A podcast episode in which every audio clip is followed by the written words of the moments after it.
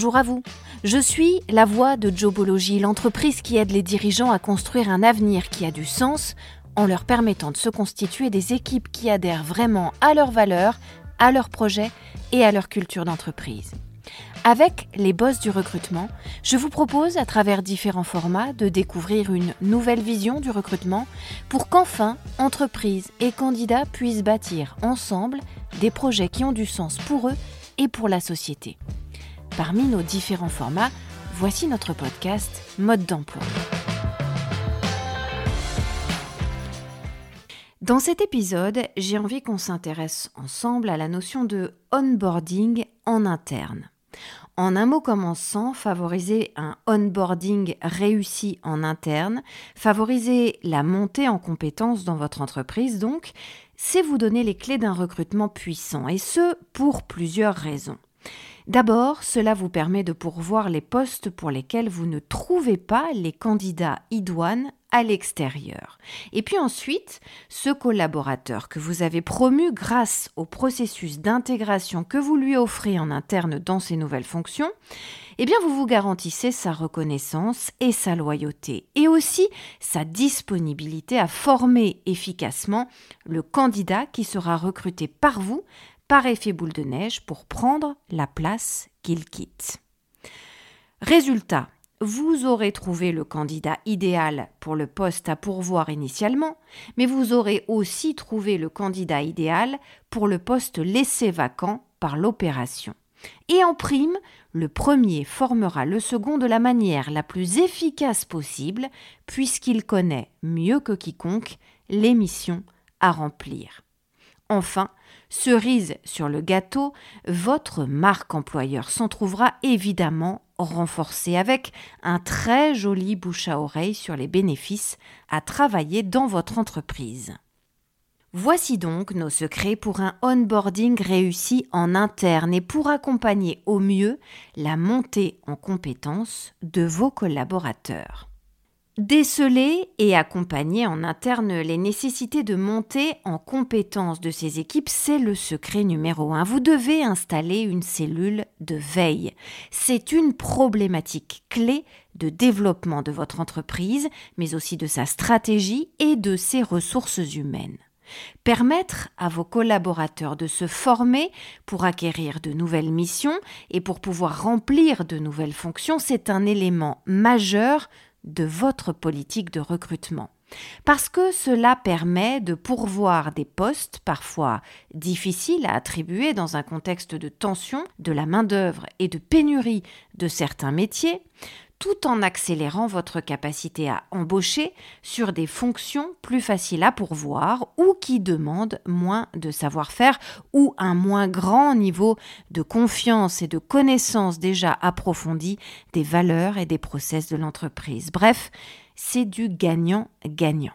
Vous devez donc mettre en place absolument cette cellule de veille qui va vous permettre de repérer en amont, facilement, régulièrement, vos collaborateurs dont le potentiel s'accroît au fur et à mesure de leur présence dans l'entreprise et qui, à un moment donné, peuvent représenter votre candidat persona pour un poste à pourvoir grâce à la montée en compétences. Notre secret numéro 2, c'est de définir vos besoins de montée en compétences dans vos services.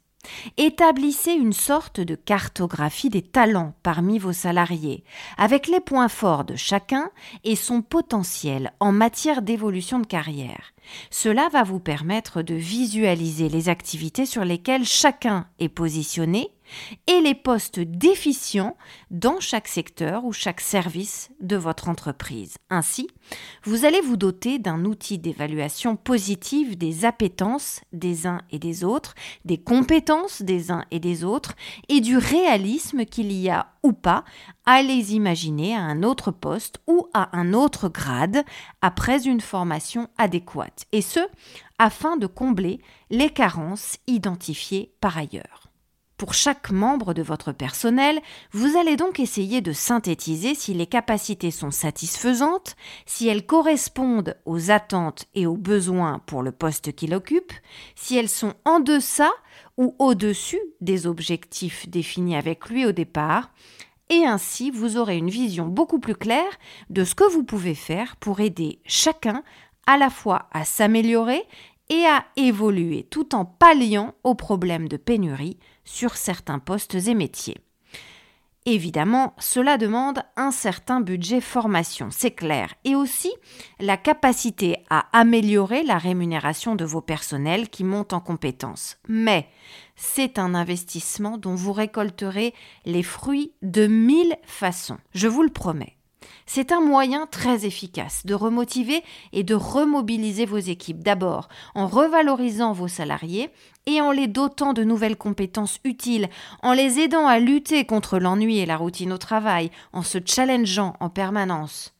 Ensuite, vous renforcerez, on l'a dit, votre marque employeur. En effet, ça se saura très vite que chez vous, on peut évoluer facilement dans sa carrière, que vous êtes un employeur attentif au bien-être et à l'épanouissement professionnel de vos collaborateurs, et que vous permettez facilement de grimper les échelons ou de réorienter son parcours en fonction des envies et du potentiel de chacun. Enfin, troisième avantage, c'est un facteur déterminant pour stimuler l'embauche. Pourquoi? Parce que le bouche à oreille positif que ça va engendrer, ça va donner encore plus envie à d'éventuels candidats d'intégrer votre entreprise et de postuler à vos offres d'emploi.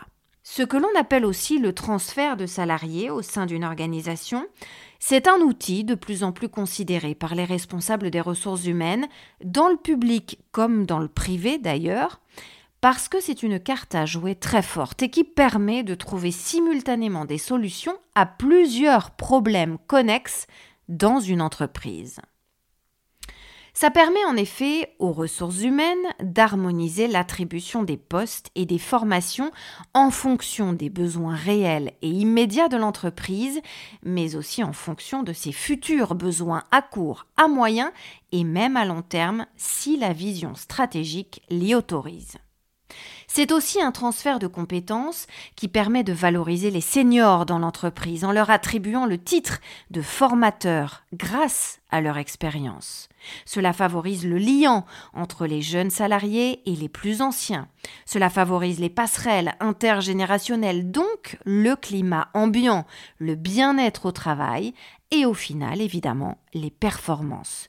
Et cela remotive tout le monde. Le tout permettant aussi une organisation hyper rationalisée, donc forcément rentable, des talents et des attributs de chacun.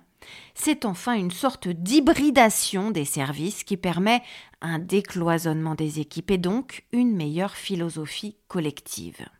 Notre secret numéro 3, c'est de mettre en avant les possibilités de monter en compétences dans votre entreprise, de communiquer à fond là-dessus. Pourquoi? Parce que ça va évidemment vous aider à recruter en renforçant votre attractivité auprès des candidats. Favoriser la mobilité interne grâce à la montée en compétences de ses salariés, cela permet en effet une meilleure intégration de ces derniers dans l'écosystème de l'entreprise.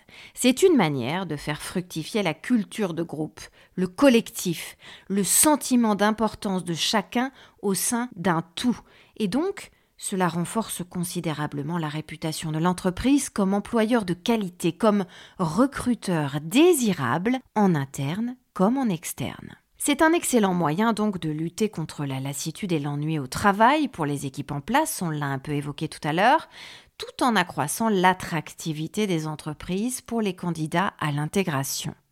Parce que d'une part, pour les candidats un peu plus âgés, c'est le signe d'une reconnaissance de l'expérience, c'est aussi la promesse d'une suite de carrières riche et intéressante jusqu'au bout, loin des a priori sur le jeunisme et les plafonnements supposés liés à l'âge. Et d'autre part, pour les dernières générations de candidats très soucieuses de nomadisme professionnel et qui sont dans une logique très proactive, eh bien c'est la perspective d'une période professionnelle excitante, pleine de challenges, pleine de possibilités, avec un employeur qui tient compte des aspirations personnelles et des souhaits d'évolution de ses collaborateurs. Cela conjugue finalement assez efficacement la promotion sociale et la régulation naturelle du marché de l'emploi, et ce, dans l'intérêt de tous. La montée en compétence est devenue une problématique centrale aujourd'hui des entreprises, là où auparavant on préférait souvent aller chercher à l'extérieur ce qu'on ne trouvait pas en interne, parce qu'on pensait à tort que l'herbe était forcément plus verte ailleurs. Désormais, de plus en plus de responsables des ressources humaines prennent conscience que c'est un formidable outil de gestion des performances et de fidélisation des collaborateurs que la montée en compétences et le onboarding en interne, à condition bien sûr que les managers soient très bien accompagnés dans cette expérience. Ils prennent aussi conscience, les RH, que c'est une arme redoutable pour recruter, pour attirer à soi les candidatures spontanées ou obtenir un très bon accueil des candidats du marché lorsque vous publiez une offre d'emploi. Dans un contexte de guerre des talents, prouver que l'on est capable de faire progresser ses équipes, de gérer individuellement et collectivement les capacités, les talents des uns et des autres, qu'on est capable aussi de voir en chaque collaborateur des qualités, des capacités, une possibilité de renouvellement et d'évolution, ça, c'est un atout pilier du recrutement. C'est aussi la promesse d'une carrière qui montera en gamme régulièrement avec un salaire réévalué à chaque nouvelle étape et un environnement de travail propice aux aspirations individuelles. C'est la possibilité d'un CV qui va s'enrichir au fur et à mesure des formations et des nouveaux acquis, donc une valeur globale du collaborateur sur le marché du travail qui ira croissant. Et de fait, cela rassure les candidats désireux de ne pas rester trop longtemps dans la même entreprise, et c'est souvent le cas dans les dernières générations de postulants, parce qu'ils savent que le jour où ils choisiront de partir, ils auront un profil encore plus intéressant pour la concurrence, à double titre, parce qu'ils auront été formés, reformés, re-reformés, donc ils auront des compétences exponentielles, mais aussi parce qu'ils viendront d'une entreprise, la vôtre, à très forte marque employeur, donc, donc qui leur aura donné à eux une valeur ajoutée supérieure sur le marché du travail. Notre secret numéro 4, c'est de faire monter en compétence sur les postes en tension pour recruter ensuite les profils plus simples à trouver. La montée en compétence, elle peut s'effectuer en interne aussi bien de manière verticale, avec des promotions que de manière horizontale avec des reconversions, et l'une n'exclut d'ailleurs pas l'autre. Ainsi, cela permet aux entreprises d'être flexibles et adaptables aux évolutions du marché, aux nouvelles technologies, aux bouleversements économiques ou politiques qui imposent de se réinventer, de répondre à de nouvelles normes, de nouvelles exigences. Exigences, par exemple, des clients, mais aussi des banques, des autorités, des marchés, des tutelles, ou encore exigences de se conformer plus rapidement à de nouvelles normes ou à une législation qui évolue. Si les choses sont bien faites, c'est-à-dire si l'on ne va pas trop vite en besogne, si on respecte le volontarisme de ses équipes et si on leur laisse le temps réellement de se former sans stress et de manière vertueuse, alors c'est une démarche bénéfique aussi bien pour les individus de l'entreprise que pour l'entité entière. C'est aussi une clé de voûte des ressources humaines de nos jours parce que cela permet de faire monter en compétence des salariés sur des métiers que l'on n'arrive pas à pourvoir ou pas suffisamment, et donc de dégager les postes ainsi libérés pour des recrutements de profils moins compliqués à trouver. C'est comme une sorte de jeu des vases communicants où l'on va transférer les personnels en place en les surqualifiant ou en les requalifiant dans les espaces où il y a des postes à pourvoir mais pour lesquels on a du mal à trouver les bons candidats. Il faut alors évidemment penser à former vos collaborateurs qui montent en compétences. Et ainsi, on va vider, si l'on peut dire, le réservoir de postes sur lesquels on sait qu'il y a des candidats en attente sur le marché et on va pouvoir les recruter. De la sorte, vous allez cesser de patiner sur des recrutements qui n'aboutissent pas et vous allez en même temps rentabiliser l'investissement de la formation en permettant à des secteurs en tension de souffrir un peu moins de leur pénurie de main-d'œuvre. Notre secret numéro 5, c'est de ne pas négliger l'insertion de vos collaborateurs dans leur nouveau service ou sur leur nouveau poste. Il est très important en effet de ne pas partir du principe que vos collaborateurs appartenant à l'entreprise depuis déjà plusieurs années, eh ils n'auront pas à un moment ou à un autre besoin eux aussi d'un bon onboarding.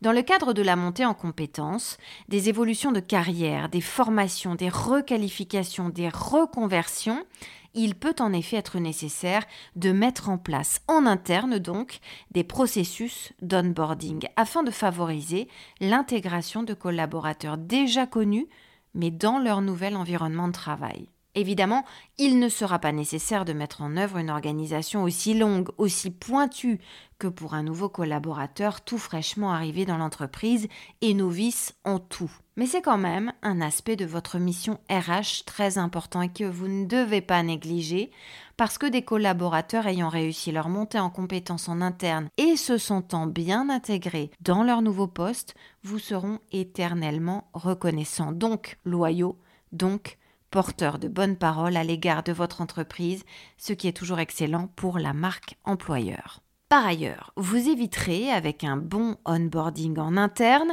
un taux d'échec important et donc coûteux d'expérience avortée et de retour à la case départ. Le collaborateur, s'il ne se sent pas suffisamment en confiance ou bien accueilli dans son nouveau poste, il va avoir envie de renoncer à sa montée en compétences. Or, un retour à la case départ, ça signifie que soit vous avez déjà embauché son successeur sur son ancien poste et que vous vous retrouvez avec un poste en doublon, soit que vous êtes empêché de recruter sur cet ancien poste parce qu'il est réattribué à la personne qui l'a quitté, et que vous récupérez donc votre problème initial qui était de pourvoir un poste en tension sur lequel vous ne trouviez personne en externe. Pour résumer, le onboarding en interne, en transition douce, pour un collaborateur qui évolue, c'est très important et ça se révélera toujours une bonne idée, même si ça veut dire que vous mettez un tout petit peu la main au porte-monnaie. Et c'est comme ça que vous deviendrez un boss de l'emploi. À la semaine prochaine. Vous pouvez retrouver ce podcast sur toutes les bonnes plateformes, mais aussi sur notre site internet jobology.fr. Vous y trouverez également notre blog et toutes nos ressources pour les recruteurs et les dirigeants d'entreprise. N'hésitez pas à liker ce podcast, à vous abonner et à le partager, bien sûr.